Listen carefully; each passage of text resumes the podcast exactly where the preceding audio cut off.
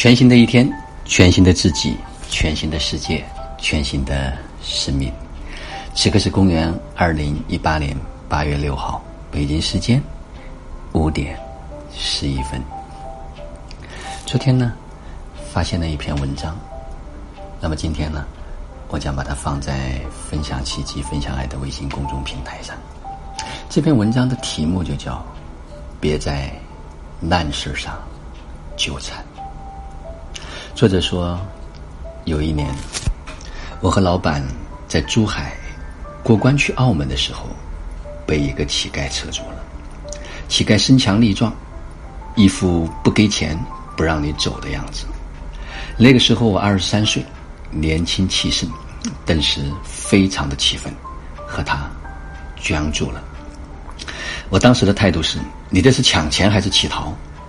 你还这么年轻，不知道去哪儿赚钱。就算你扯住了我，我也不会给你钱。而老板却马上从皮夹里掏出十元钱给了他，带着我匆匆的离开。路上，老板对我说：“和他纠缠下去，客户还在澳门等着我们，耽误了时间怎么办？你以后要记住一句话：想做大事的人，从来不会在难事上面纠缠。”别在烂事上面纠缠。公司有个女孩，长得高挑漂亮，口才和能力都不错。她和副总的关系处的比较好，但公司很多人大都不喜欢这个女孩，尤其是女性。那个时候流言四起，有人说她勾搭副总，企图获得职务晋升。她和副总的八卦成了。他们那一帮人私下同学聚会闲扯重要的谈资。有一次我和他一起外出聊天的时候，我忍不住点了他一下：“你知不知道现在公司都在传你和副总的绯闻？你要不要避讳或者澄清一下？”他却对我付之一笑说：“没事儿，深圳不怕影子歪。我现在真的特别忙，没有闲工夫去扯这些难事儿。”后来他依然我行我素，根本没有去理会那些嚼舌头根子的人。和他接触之后，我发现他真的很忙。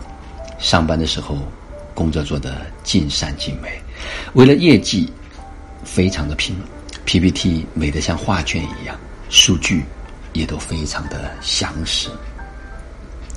下班的时候，他不是补习英语考职称，就是在健身房。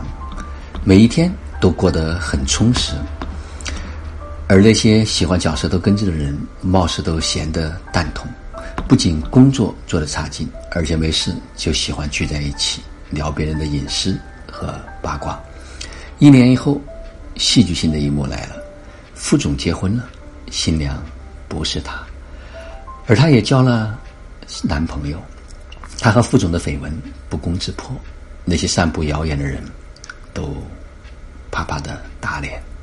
两个月后，更戏剧性的一幕来了：公司提升了那个女孩的职务，成了那些嚼舌头根子人的顶头上司。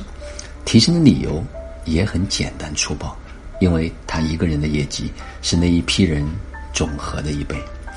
这个时候，那些嚼舌头根子的人都纷纷的调转枪头，一个劲儿的拍他的马屁。远离闲人。记得之前听说过一句话：“离太闲的人远一点深以为然。闲人要是只是清闲就好了，他们还喜欢搬弄是非、造谣生事，不然他们的世界就没有一点趣味了。斗赢了一堆闲人，你有什么成就可言？有一句话。说的特别好，看一个人的价值，去看他的对手就行了。我不是不想和你斗，而是你不值得让我斗，我不屑于和你斗。难事儿之所以难，是因为你越在乎他，他越难。让你跟着他一起难，永远陷在里面。即使最后你搞赢了他，你所耗费的时间人力、物力、财力一去不复返，非常不值得。周国平曾经写过一篇文章，大意是说，为什么成功的人会在小事上面认怂？其实并不是成功的人懦弱无能，而是因为他们的时间值钱。去和小事纠缠的功夫，已经失去了大把赚钱的机会。他们不过是理性平衡之后做出的最佳选择。专心做自己。我们每个人一生的精力都是非常有限的，因此欲成大事的人必须将精力集中起来，心无旁骛，才能专心致志。不在难事上面纠缠，是一种处事的哲学，它还适用在很多方面。你现在一段不见的婚姻里，你要想的不应该是怎么和渣男撕逼，怎么报复和他小三的那点烂事儿，你应该想的是怎么快速的离开渣男，提升自己生活的品质，过好往后的生活。你现有的圈子里面，都有一些负能量爆棚。喜欢诋毁、攻击别人的人，你要想的不是如何打败他们，你应该加快你的脚步，脱离这个圈子，进阶到一个更高级的、充满正能量的圈子。人生苦短，我们要做的事情很多。如果你想要收获一个丰富美满的人生，就千万不要和难事儿去。纠缠，真的这篇文章啊，我觉得非常的直达。